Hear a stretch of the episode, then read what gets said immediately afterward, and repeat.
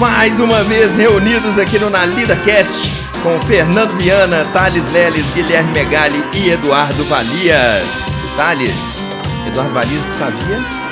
Via remota através de um dispositivo de internet de comunicação audiovisual. Perfeito, eu só falo Skype depois que eles patrocinarem. Muito ok? Exato. Oh, Pessoal, muito obrigado aí por mais uma vez acompanhar o nosso programa aqui, o programa do, do agronegócio, o programa do produtor rural, o programa do entusiasta da atividade rural. Hoje nós temos um tema interessantíssimo que foi pensado muito por nós para conseguir fazer essa pauta e reunir todas as informações. Tem cinco minutos que nós decidimos esse tema e vamos continuar. O tema de hoje, ele será ferramentas para o dia a dia no agro. É, é o- meu amigo. Esse é o título do episódio já? Título do episódio. Ferramentas para o dia a dia no agro. Isso. Você gostou? Dá pra melhorar, né, velho? Mas. tá bom, vai lá. vamos falar de alicate, chave de fenda. Exato. Não, gente, eu não quis dizer isso. Eu quis dizer o seguinte: tudo que pode melhorar a vida do produtor rural no agronegócio. Isso pode ser sistema, pode ser ferramenta mesmo, pode ser um implemento. O que, que vocês acham do assunto? Bom demais. Prega bala. Brega, eu entendi que você falou brega. Quase mudei o assunto aqui. Mas então, vamos lá. De onde surgiu a ideia de falar sobre isso, né? Eu tô com uma necessidade básica lá na fazenda de adquirir um vagão forrageiro para tratar das vacas agora na seca. Então, no ano passado, eu fiz a venda do vagão de trato, que eu tinha um misturador, mas ele estava muito antigo, necessitava de reforma. E eu fiz a venda para poder comprar o Valmetinho! o famoso Valmetinho, Valmetinho 65, ano 81. Show de bola. Gastei três nele pra reformar já. E um ano e meio de compra e um ano e seis meses internado, né? Mais ou menos por aí. Mas o importante é que é o seguinte: o produtor rural ele tem que rebolar mesmo, mas não tem jeito. Então. Eu precisava de um trator para fazer os serviços de porta. E porque o outro trator era maior, mais dispendioso e poderia fazer serviços para terceiros.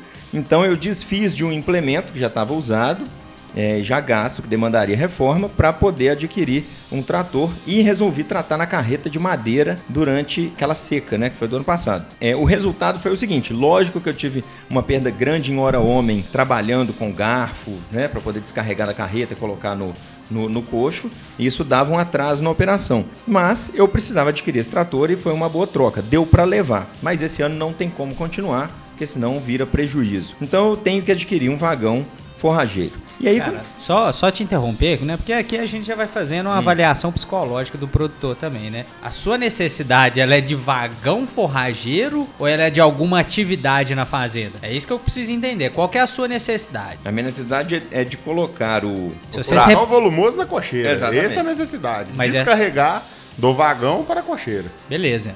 Só que você faz isso no período da seca. Sim, E você coloca só o volumoso. só o volumoso. Você não mistura o concentrado. Não, aí que vem, eu misturo, mas como minhas vacas são de baixa produção, baixa para média, né, Mega? A gente tá aí na fa... Hoje a gente tá na fase de 14 quilos lá, né? Isso, na faixa de média de 14. Pois é, então, o que que acontece? Eu jogo o- a forragem no coxo e o vaqueiro vem depois jogando a, a ração em cima, dá uma misturadinha com a mão ou só deixa em cima mesmo, porque não tem um, um perigo maior aí nutricional, não tem uma dieta muito pesada, né, pra vaca. Ué, Eduardo, o que, que você acha? Tem perigo ou não tem? Da ingestão de muito concentrado de uma vez só por algumas vacas tem, tem perigo, né? É complicado, né? Fora que a gente não consegue ter uma homogeneidade de ingestão nisso aí em relação a concentrado e o volumoso. E uma coisa que tem que ser lembrada é o quê?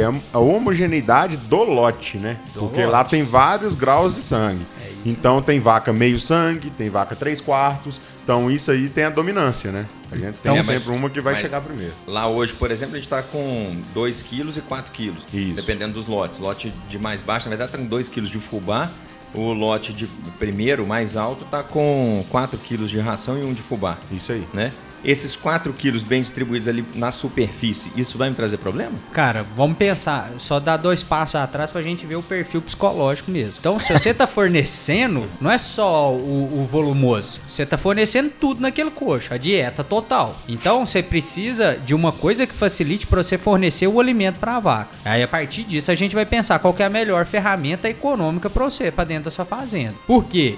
Se eu vou fazer uma dieta onde essa vaca vai ingerir tudo que eu prescrevi para ela, a melhor forma de eu fazer isso é fazer de uma forma homogeneizada. Porque eu não eu tô garantindo que ela vai comer a quantidade de concentrado que eu prescrevi e a quantidade de volumoso que eu prescrevi. Se eu peguei o funcionário lá e ele despejou via vagão forrageiro o volumoso e depois misturou com o pé o concentrado, essa dieta ela não é uma dieta totalmente misturada e não é uma dieta completa. Ela vai ter falhas às vezes na ingestão e na mistura. E isso pode ocasionar perda de produtividade. É aquilo que a gente fala, né? É a dieta do computador, a dieta do cara que vai misturar a ração e a dieta da boca da vaca, né? Então é isso que o Thales simplificou aí, né? Vai acontecer essa discrepância. A dieta que vai chegar para a boca da vaca não vai ser a mesma se você pegar para fazer análise do. Você pegar uma mãozada lá, vou fazer análise. Se for logo depois que o pessoal colocou a, o concentrado em cima, então você vai ter o quê? Uma análise diferente que depois que ela comer todo o concentrado, né? Então não vai ser uma dieta homogênea. É, e vamos lembrar que o que a gente quer é que a vaca tenha a ingestão da mesma dieta a cada bocado, né? Cada vez que ela ingere. E quando a gente coloca só por cima o concentrado, e o concentrado é muito palatável, aquelas vacas dominantes, elas passam no coxo dando vários bocados. Então, além de comer muito mais do que ela precisa, que pode levar um quadro de acidose subclínica, alguma coisa assim, ela tira parte do concentrado das outras vacas também. Então aí a ferramenta que eu acho é uma ferramenta que consiga diluir a dieta e não somente o volumoso. Né, que pode ser um vagão simples, o volumoso por baixo o concentrado por cima, e que vai dando tombo. Né? Então eu acho que a, a, entregar a dieta completa, independentemente do nível de produção, do sistema de produção, garante saúde de rumen, que garante maior produtividade e mais lucratividade, né? Eu acho que esse é o fundamento. Isso aí, Valias. Eu dei até uma sugestão pro Fernando, o seguinte, hoje tem alguns vagões forrageiros que tem um caixote que coloca o concentrado, né? E o próprio vai fazer essa mistura justamente na saída do volumoso. Então, para a fazenda Boa. do Viana, hoje que a gente está com estratégia um pouco diferente, vacas de menor produção, esse vai ser uma das saídas, né? Para a gente poder homogeneizar melhor. Não vai ficar aquele trem no garfômetro, né? É, caboclo lá no cocheiro misturando com garfo, e cinco esse depósito, que é uma hoje uma tecnologia barata e útil dentro da fazenda. É, cara, é interessante isso da gente equacionar o que, que é o grau produtivo e o risco, né, de perdas com produtividade e o investimento que a gente está disposto a fazer. Acho que a gente veio numa escalada aqui na discussão que é, ah, eu perdi hora homem quando eu tratei na, na, carro, na carroça lá de madeira. Porque o cara tinha que ficar dando garfada do volumoso e jogar na ração. o volumoso que eu perdi também. Porque Fora o... cai, né? Despeja errado, enfim. E, e, aí você já escalou, falou, eu preciso de um vagão que jogue esse volumoso lá para dentro. Aí nós já escalamos falando assim, cara, não, mas a gente precisa entregar uma dieta já previamente misturada para essa vaca para não ter tanto impacto. Aí o Guilherme entrou com essa suposição. E aí você ainda dá um passo além para falar assim, cara, beleza, qual que é o grau de mistura que eu tenho nessa minha dieta? Vai envolver mais de dois ingredientes? Vão ser três, quatro ingredientes? Quantos ingredientes que eu vou trabalhar? Sim, o interessante é pensar nisso aí, ó. O Thales falou, a escalada desse raciocínio, né? Não adianta pro meu nível de rebanho eu comprar um vagão que vai ter é, uma mistura vertical com balança e joga no software, né? Quanto eu vou investir 100 mil reais num vagão desse, não, não vai atender às necessidades ali daquele rebanho. Se eu colocar o vagão forrageiro simprão, que é o, o raiz, né? É o vagão mais básico que a gente tem esse aí, né, Megane? Sim, depois tipo do garfo mix é, né? Depois do braço mix. Só que com esse adicional do recipiente para chama, é não é misturador, é o é um depósito um mesmo, depósito. é depósito de isso. armazenagem. Com o depósito eu vi isso mesmo. No orçamento você tem lá esse opcional, acho que muda em torno de uns 5 mil no vagão todo esse depósito, ele é comandado pelo hidráulico. Eu nem sei como funciona direito, tem que pesquisar, mas eu sei que ele consegue pelo comando hidráulico ir soltando a ração ali na rosca e aquilo já sai misturado. O que até facilitaria essa questão do tempo homem, né? Porque ele teria que sair, pegar um carrinho de mão, levar e ficar batendo em cima do coxo. E você vê, eu achava que não daria problema jogar, já que é pouco, né? 2, 3 quilos de ração em cima. Mas o que o Eduardo falou é, é importante. E quando ele me falou, eu relembrei de alguns momentos na fazenda que realmente você vê as vacas dominantes, ela chega e começa, bate a cabeça para um lado para o outro e ela vai catando aquilo vai comendo, assim, sabe? Igual eu e o Thales, a gente tá aqui com os tiragostos aqui na mesa. Fica um para cada lado aqui, catando. E E o Megali não tá comendo nada, porque ele tá de, de low carb aqui. Mas é o seguinte, a vaca vai comer mais, outra vai ficar deficiente e você não entregou aqueles dois quilos de ração para todo mundo, né? É, essa caixa, cara, ela funciona é, qualitativamente, vamos falar. Ela não mede a quantidade de quilos que você vai jogar, mas através de uma abertura, ela vai despejar mais ou menos de acordo com a velocidade que esse vagão percorre o coxo, entendeu? No caso do Viana, ela pode funcionar porque ele vai trabalhar com a ração, que já é misturada, e ele pode o quê? Pesar e colocar o que vai cair para aquele lote. Por exemplo, um lote eu preciso cair 200 kg concentrado. Ele vai e coloca na caixa 200 kg. Então os 200 quilos vão ser para aquele lote. Então pode ser que funcione, né? É um... Eu tenho uma experiência nesses vagões, cara, só que é com confinamento, bicho. E é muito interessante isso porque na hora que você vai mensurar a quantidade de concentrado que você precisa para escrever, você tem que regular essa abertura para cair no momento certo. Porque você, você tem... não chega no final fica sem nada. Exato, eu tenho lá 100 metros de coxo. O caminhão, se o cara acelera meio muito, vai cair pouco concentrado, cara. Então você tem que regular ali qual que é o tempo que esse cara tem que gastar para percorrer aquele espaço de coxo para cair os 200 quilos. Para abertura ser correta, né? Tô ouvindo aqui Thales, Megali e Viana e vejo que a primeira ferramenta é o bom senso, né? Então, bom senso na escolha do implemento, bom senso em fazer o lote homogêneo, bom senso em não empurrar uma tecnologia que não cabe naquele sistema de produção, o bom senso de conhecer o sistema antes de prescrever alguma coisa, né? Então é, é a vitamina I, é ir lá na propriedade e ver o que está acontecendo e não fazer nada remoto, né? Nós estamos num tempo de tecnologia mas nada substitui o olho no olho, olhar a equipe e tudo mais. Então a primeira ferramenta que eu vejo que cabe em qualquer âmbito da vida é o bom senso. Palmas para Eduardo. E lembrando da, das vacas dominantes comendo mais, né? Eu lembrei do Natal lá em casa, que nós somos cinco irmãos, né?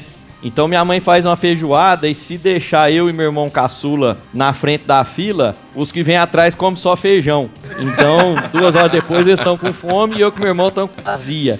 Então é mais ou menos isso que, que acontece nas vacas também, né? Aí os caras ainda perguntam, né? Como é que pode, né? Irmão e um gordinho, o outro magrinho desse jeito, né? É porque o espaço de coxa era pequeno. Não, é isso aí. Passa um na frente comendo os dominantes, vão comendo a carne e deixa o feijão, deixa a proteína pro resto. Lá em casa, rapaz, é porque lá em casa é um, um sistema gourmetizado, né? É, é uma coisa bem diferente. Porque hoje é isso, né? Tá na moda. É, é como é que chama? É, é experiência. Então, a, a, vaca, que é a minha cliente, ela, ela tem uma experiência de vida. Eu não compro vagão, lá em casa a gente usa uma charrete. Ela, o caboclo vem lá, né? Só que eu, eu chamo ele de chefe. É o chefe Geraldo. Que ele faz a comida das vacas, ele vai lá, mistura a silagem ele coloca uma dose de capim para dar um gosto legal, um pouquinho de ração. e vai montando o prato da vaca, né? Ali é gourmetizado. Ele é cozinheiro, então, né? É, rapaz, é chefe de cozinha. Quando você e falou assim, que a sua uma... casa era diferenciada, era gourmetizado, eu achava que na hora de jantar mesmo, na sua casa, vocês comiam com coxinha cada um. Não, rapaz, é lá na ordenha, cara. Foi mal, desculpa aí. É lá Nada pessoal. Ele é assim, ó, é é um, um quilo de silagem, uma pitada de capim e sal mineral a gosto. Aqui, aproveita, ó, Eduardo, aproveitando o gancho que você conseguiu definir aí a, a ferramenta, né? A ferramenta I. É, explica um pouco aí da sua vivência vasta aí já no campo. Qual foi a experiência que você teve mais marcante em ver só um minutinho que Thales acabou de sair aqui da. Traz uma para mim também. Nem foi buscar uma cerveja lá. É, a experiência que você teve no campo mais marcante em ver uma ferramenta mal dimensionada ou mal. É, não sei se seria induzida por um consultor pro agricultor, pro produtor rural. Alguma coisa viu que estava des, descarado que o cara foi levado para um caminho errado. Ô Fernando, você estava falando aí, eu me lembrei de uma sala de ordenha é, de uma fazenda que produzia em torno de 2 mil litros de leite. E a sala de ordenha era uma poligonal para 12 vacas, se não me engano. E usava essa sala de ordenha uma hora por dia. Sabe? Uma hora, uma hora de manhã, uma hora à tarde, duas horas por dia, né? Nossa. Então era assim. é, um absurdo de uma estrutura física, tijolo, sabe, construção, uma mega sala de ordenha que as vacas iam lá passear. Né? Elas passavam pela sala, tinham quatro pessoas no fosso e impossível de um sistema desse dar lucro, né? Então, e, e o produtor fez aquilo é, pensando que está fazendo o melhor para ele, para as vacas, né? E para o resultado do negócio dele, sabe? Então foi uma entubada homérica, assim, que eu não me esqueço e foi no começo da minha carreira, sabe? De assustar mesmo o que acontece, né? É, tem muita gente boa, tem muita gente consciente no campo, mas também tem muita gente que se empolga e faz o produtor entrar numa dívida. Porque tem linhas de crédito, né? Mas as linhas de crédito vencem. Tem que dar lucro, né? Qualquer investimento na fazenda ele tem que ter o retorno. E nem sempre é isso que acontece. É, na, na, na onda da modernidade, acaba que o produtor confiando nas pessoas ele adquire um equipamento, uma tecnologia que ele não está apto a ter na fazenda. Às vezes não tem nem energia elétrica suficiente.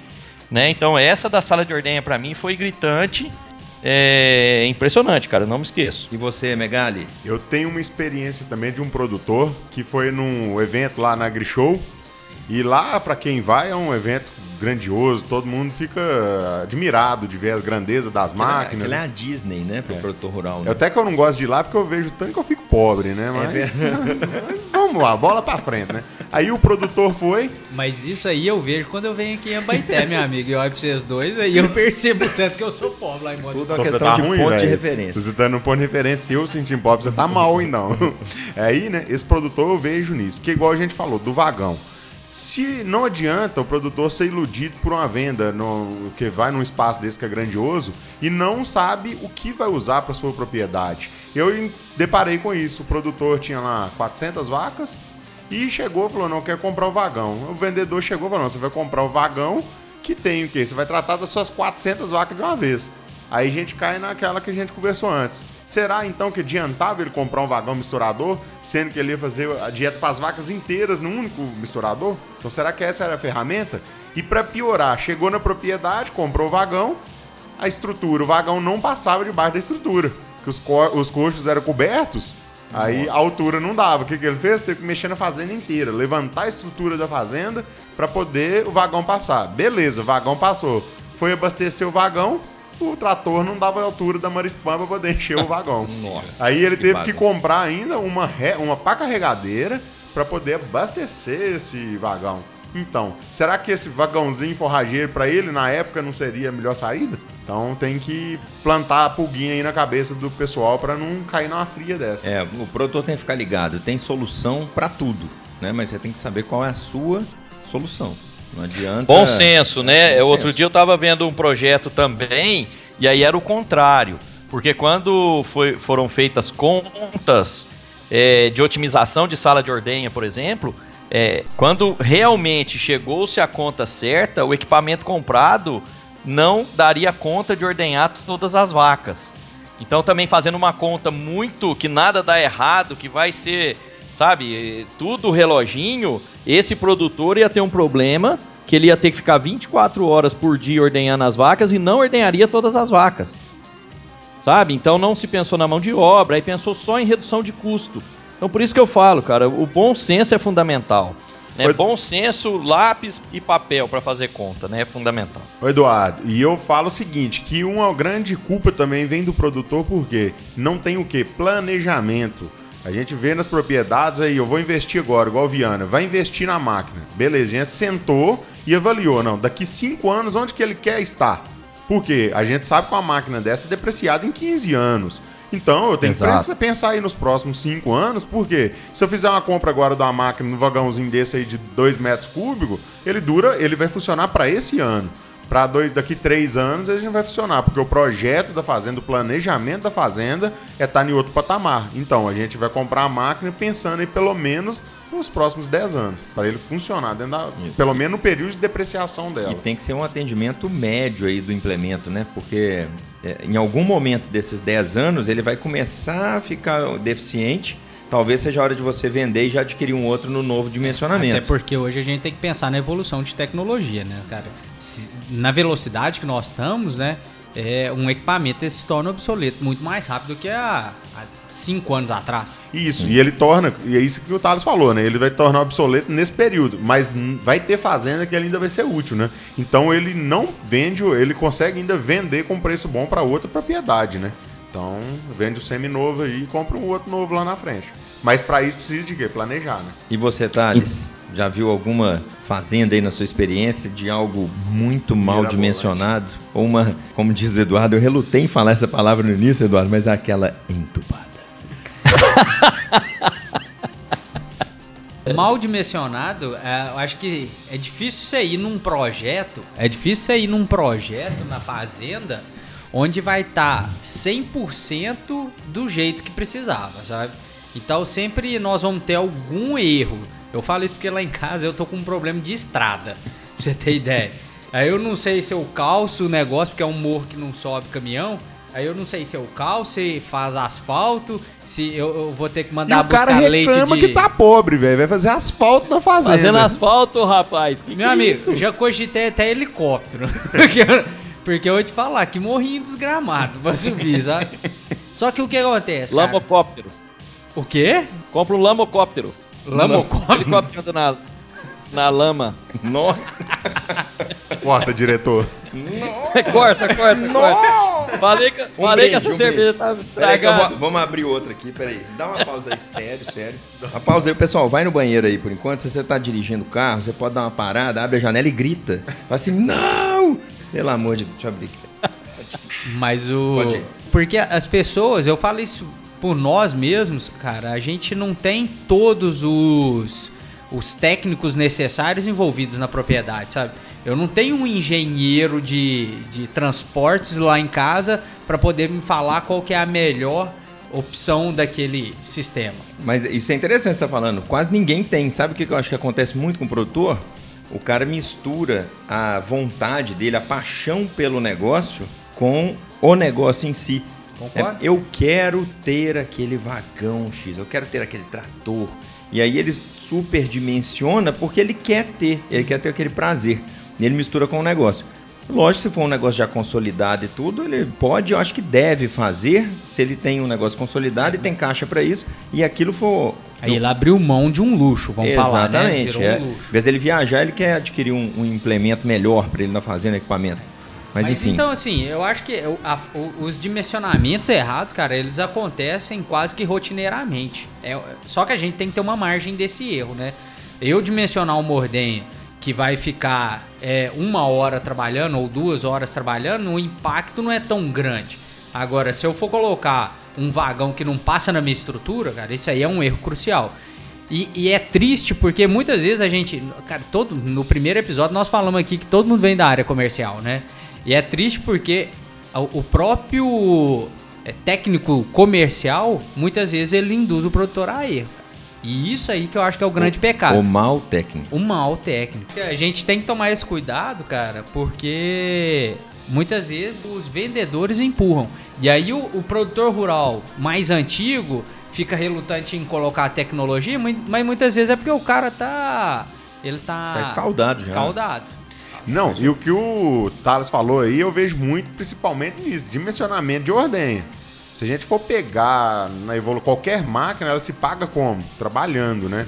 Aí eu vejo muita propriedade que pega a máquina e quer que ela trabalhe uma hora por dia. Você pegar os grandes investimentos do país, fazendas que têm sucesso, a máquina está trabalhando é quase 24 horas. Só que não é a realidade de toda fazenda. Uma fazenda igual a do Thales, que tem quatro vacas em lactações que é o dia inteiro tirando leite, não ia dar certo, né? Então, só que aquilo. Será que o Thales colocasse lá uma ordenha de 24 conjuntos, se você tivesse 24 vacas, um funcionário ia dar conta de tirar a leite dessas 24 vacas? Mas interessante que na conversa aqui já foi falado de bom senso, já foi falado de planejamento e de gestão. É. Né, e que o produtor faz isso o tempo todo, só não dá esses nomes.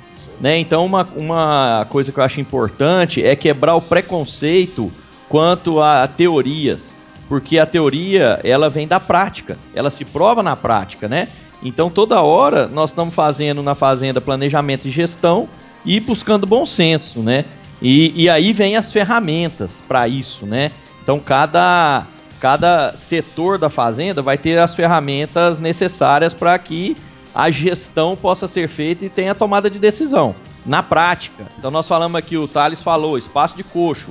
Tem vários trabalhos mostrando que o que mais atrapalha a fertilidade do gado leiteiro hoje não é carência de mineral, não é nada do que era antigamente, é espaço de coxo destinado para as vacas no pré-parto, né? Então uma vaca que ela é mal manejada no pré-parto, ela não vai ter uma lactação boa, ela vai demorar a emprenhar, ela vai ter um ciclo de lactação complicado. E aí, qual que é a ferramenta? Espaço de coxo, né? E, e, e aí a gente fica na ânsia, não, põe mais vacas no mesmo coxo, né? Puxa, como é que faz? Então, assim, 24 horas por dia numa fazenda está acontecendo bom senso, planejamento e gestão.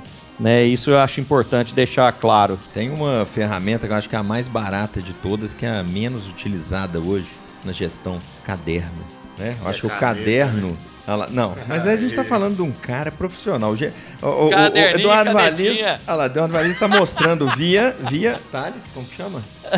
Aplicativo. Via aplicativo audiovisual. É, ele tá mostrando ali o caderninho dele, ele anota tudo, cara. A gente vai em devaneios aqui, ele vai só pontuando ali, coordenando a turma. Mas o, o negócio é o seguinte, tem muito produtor que nem anota nada, nada. Né? O produtor precisa de ter um sistema dentro da fazenda. Cara, se ele não começar a criar o hábito de anotar no papel de pão, escrever com tijolo na parede, o dia que a vaca nasceu, anotar de qualquer forma não adianta. Concorda? Não, um exemplo claro nosso é nosso amigo Matsuda. Ele lá com um caderninho vai lá e faz a gestão da fazenda, anota, ele comprou uma agulha, tá lá anotado. Então ele é um exemplo. Ele anota no caderno, ele, ele tem uma planilha de Excel e é mesmo. E ele manda ver. Fala Rogério, velho. Fala Rogério, porque Matsuda é, Matsuda é empresa. É empresa, É mesmo. Né? vai, vai editar isso aí vai dar trabalho. vai ficar bom. Não, mas a gente deixa o Matsuda. É. E essa piadinha é. ficou excelente. Aqui, mas esse negócio de anotar é interessante. Só contando mais um caso lá de casa, né? Porque a gente tem que falar é de casa. usei um BST lá. Oh, vocês não acreditam a resistência do funcionário de falar que, não, que aquilo não serve. Para os leigos, por favor, que é BST? BST é somatrotoprina bovina é, recombinante. O famoso boost. Não, Boost é a marca. Porque você tem o Lacto também. Eu já vi o é cara BST. falando de marca de novo, mas não, é conhecido como. É o BS, mas é uma ferramenta que melhora a produtividade da vaca, tecnologia. né? Uma tecnologia que torna a vaca mais eficiente na produção de leite. E lá eu tenho o hábito de medir o leite todos os dias. E forçosamente os funcionários lá, eles têm a obrigação de anotar o leite que foi dado na ordenha da manhã e na ordenha da tarde. Você mede no balde, literalmente no balde? Como que você faz? Medir não, todo não, dia? é mede o volume do tanque. Terminou a ordenha, o cara vai lá, passa a régua no tanque e anota. E anota quantas vacas foram ordenhadas, entendeu? Mas aí você, você tira a média por vaca desse jeito? Pra você? Tirar a média é uma média mais grotesca, vamos falar. Mas o cara vai lá, mede na régua e, e vai. Quando eu vou fazer pesagem de leite mesmo, aí eu pego os medidor da cooperativa que fornece, porque aquele negócio é caro, cara. Então eu pego o medidor da cooperativa, instalo lá em casa e faço a mensuração. Eu tenho, depois a gente conversa fora, isso é sério, gente. Eu tenho cinco para vender. Usado que eu troquei os meus. É sério, velho, é sério. É sério, é sério, deixa eu fazer um negócio. vai me vir com... barato, você pode pagar do jeito que você quiser. Olha, o cara já vai vir me vender o Valmetinho daqui uns dias. Como diria meus amigos no sul, já vai sair um brick. Já vai sair um brick, é isso aí. Mas é isso. Bom demais. É só do cara medir. E aí eu peguei isso, compilei numa planilhinha tosca de Excel, cara. Você consegue ver a, a, curva de recuperação em produção de leite do animal. Eu provei pro funcionário que a tecnologia do BST funcionava. A Microsoft também vai patrocinar. Vai, do Excel. Excel. Mas aqui, falando, falando em patrocínio, pô, eu já ia falar outro nome agora e tenho que falar. Mas você não, não começou a usar o Ideagre agora? Você está mexendo com Excel ainda? Ou está numa transição? Não, é porque o Ideagre, cara, eu ainda estou aprendendo a trabalhar, né? E o Excel ali eu tinha que compilar, eram, sei lá, que foi mês de fevereiro, hoje é dia 18, então se foi esse final de semana, foram 17 dias, 15 dias. É, era mais rápido para eu, eu montar o gráfico, né? A curva lá. O, após a pesagem de leite oficial, aí eu já faço o lançamento no Ideagre. Mas assim, o Ideagre, ele eu consigo compilar os custos junto com a produtividade. Isso aí facilita muita coisa para a gestão da fazenda. que talvez vai ser o meu pilar aí de fluxo de caixa inicialmente, né? Mas você acha que pro cara passar para qualquer é, tipo de sistema, ele tem que primeiro criar a cultura de querer o controle. Anotar, cara. Anotar, né? No final do ano, a cooperativa me deu um caderninho, tipo agenda, tem todos os dias do ano e lá o cara anota vaca que deu mastite, é, a produção de leite na ordem da manhã e a ordem da tarde, cara. Baita ferramenta. Boa. Esse é o maior gargalo que eu acho na pecuária brasileira, tanto de leite quanto de corte, que são os dados, né? É, conversando mesmo com o próprio pessoal do Ideagri, é, puxa, tem uma infinidade de dados, mas o que ainda falta ser alimentado pelas fazendas, sabe, é muita coisa, né? Então, a cultura de anotar e usar esses dados tem que ser implementada como foco do, do técnico, né? Não adianta também ter um tanto de dados que ninguém, não, vão, não, não serão usados, né? Então, usar os dados e esses dados serem corretos é mais uma ferramenta excelente. Não importa a plataforma que ela vai ser tratada, né? Se tem volume, tem como ter um software, excelente. Ele vai fazer todas as contas por você. Se é Excel, que seja bem alimentado e tenha uso no resultado da, da fazenda, né? Se for a caderneta, que da mesma forma, né? Porque não adianta anotar para fazer agenda ou caderninho de mensagem que vai ser lido só pelo neto 80 anos depois, né? Como relíquia. Então tem que implementar e usar. Ô Valias, e você me lembrou de uma coisa. Em 2009 eu fui fazer minha monografia de conclusão de curso. Eu fiz um software de escrituração zootécnica, sabe? De custo de produção. Que e na época, para validar isso, você não imagina a dificuldade que foi para achar uma propriedade que tinha dados para me alimentar o programa. E sabe o que, que mais me preocupa? É que hoje, 10 anos após, 11, né, que a gente tá em 2020, continua a mesma coisa. Então, quer dizer, não Exatamente. teve evolução, são 11 anos. É, vou pegar no nicho de mercado, hoje eu atendo 70 fa- é, municípios. Eu, pra te falar a verdade, pouquíssimas das fazendas a gente vê que tem dados para tomada de decisão. O povo hoje toma decisão no escuro, não tem números. É porque um eu falo, achismo, né? com número você não discute, né? Então o pessoal vai no achismo mesmo. Muito disso é medo de número. Tem produtor que tem muito. A maioria tem medo dos números, porque ele tem medo de ver a realidade dele. Uma vez um cara falou comigo que se eu anotasse tudo na pecuária de leite, eu deixava de produzir. Olha a mentalidade, Imagina se ele tá cara. controlando alguma coisa pra ele falar isso. É Mas esse é um ponto importante, Thales, que, que tem que ser tratado, né? Tem um dado da Embrapa mostrando que a cada 11 minutos, se não me engano, um produtor de leite deixa atividade no Brasil. E se a gente pensar que o dado oficial é que nós temos 1 milhão e 200 mil propriedades produzindo leite, a média é muito baixa, né? Então isso aí é um ponto muito importante de reflexão, né? Puxa, compensa passar a vida fazendo de qualquer jeito e no final ver que deu errado? Ou compensa sim mudar de atividade e ir para uma atividade que dê menos trabalho e mais rentabilidade, o cara vai ser mais feliz, né? Esse é um ponto que é polêmico, mas que nós temos que colocar o dedo na ferida, né? Os Estados Unidos hoje tem 39 mil fazendas de leite, produzindo três vezes mais do que o Brasil na, na, na produção global. E, obviamente, essa seleção aconteceu lá também. Acho que nós não teremos 39 mil fazendas aqui, não é isso, né? Mas a seleção natural do mercado. Quem tiver números para tomada de decisão permanece. Quem não tiver, vai se iludir e lá na frente o tombo é muito duro, né? Então nós, como técnicos, a nossa função é mostrar a realidade. Encara a realidade como ela é e não como você gostaria que ela fosse. Então o, o que eu acho que nós estamos falando o ponto aqui é de eficiência, né? A pecuária de leite ela tem uma peculiaridade que o pecuarista é literalmente apaixonado pela atividade. Você coloca o nome na vaca da pessoa, né? Eu é, namorada costuma não entender isso, né? Mas que, poxa, tem uma vaca lá com nome e é homenagem, né? Mas é Ele aquela- olhou pro lado ali. Tinha que ter Né? filmado. Ele Tinha olhou pro ele lado olhou pra pro ver se lado. o Leandro tava vindo. Não, É. você não viu ali não, meu voando o chinelo passou. ali, meu? E tem até um caso, né? Nós nós estávamos na- numa propriedade da família e, e teve uma vacinação lá com uma tuberculinização, né? Fazendo exame de tuberculose que tem a leitura é, três dias depois, né? E tinham duas vacas sem nome. Aí o cara foi lá, colocou o nome da minha esposa e da esposa do meu irmão, né? E, e o funcionário da, da, da, do sítio ficou bem constrangido e falou: ah, vocês vão desculpar, mas estava sem nome essas duas vacas. O cara veio e colocou o nome da, das esposas de vocês. Aí meu irmão falou assim: não, então vamos fazer o seguinte, vamos prestar homenagem para ele, pôr o nome da mãe e da avó dele, né? E o cara não entendeu que era uma homenagem, entendeu? Mas, mas, mas o que eu quero dizer é que no leite um entrave que tem, e nem sei se é entrave a palavra, é a afetividade que a gente tem com os animais. Todo mundo ama atividade, né? É uma atividade tradicional, mas ela precisa ser colocada também em xeque na questão de resultados, né? Porque eu quero que meus filhos estejam na atividade, mas que a atividade dê para eles um pouco de dignidade, né? E isso não, não dá para esperar, sabe? É, o mercado é soberano e ele vai limpar mesmo é, que sejamos cada vez mais eficientes. Eu acho que é esse, essa é que é a mensagem. Oh, não importa onde, viu, Thales?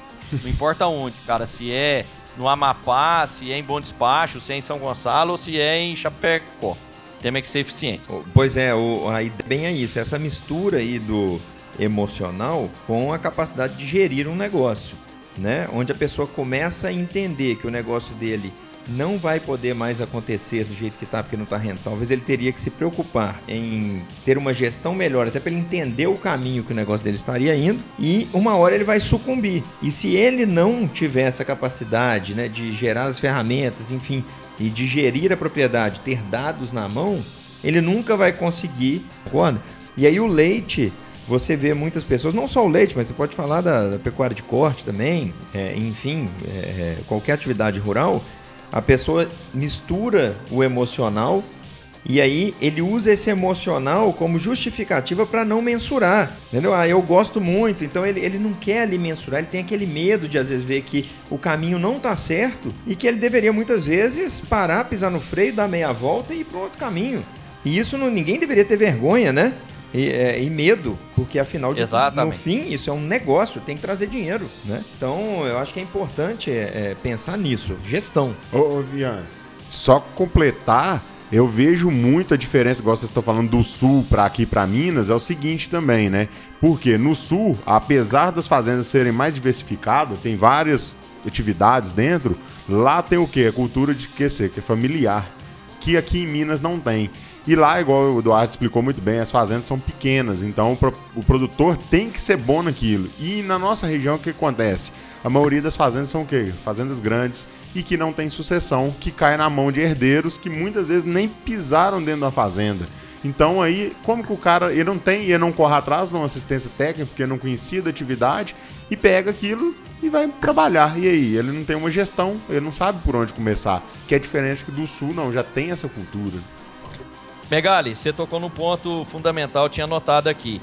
Assistência técnica.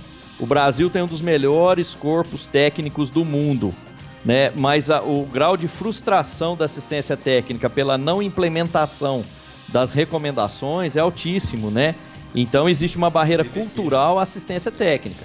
Então se pega lá, eu estava falando de Santa Catarina, são propriedades pequenas. Rio Grande do Sul é um pouco diferente. Paraná já é mais diferente. Paraná tem grandes propriedades né? Mas ali a gente vê a aplicação máxima da recomendação técnica em tudo. E recomendação técnica, gente, não é para ser complicado. De novo, é para ser certo, é para ser efetivo de acordo com cada fazenda, né? Mas da minha experiência, o que eu vejo das fazendas que sobrevivem e crescem são as fazendas que levam a sério as recomendações técnicas. Isso aí. E aqui na região a gente também vê esse sucesso, né? É, fazendas que tem seu técnico próprio e está rodando e correndo atrás do que o técnico fala, são fazendas que vão ficar no mercado, né? O cenário nosso de pecuária de leite e corte está indo muito para isso, né? Tá indo, tá tudo mostrando que ao longo do prazo vai ficar o quê? O grande que especializou, aceitou a mão de obra ou o pequeno, que tá só ele ali tirando, é a única atividade que tem, não tem para onde ele ir. Então tá caminhando muito nisso. Então o produtor tem que atinar para isso, né? Exatamente. Mais uma vez a ferramenta de bom senso, né? É, bom senso para cada tipo de propriedade. O Brasil é um continente, não dá para ter um modelo padrão como tem na suinocultura e na, e na avicultura, né?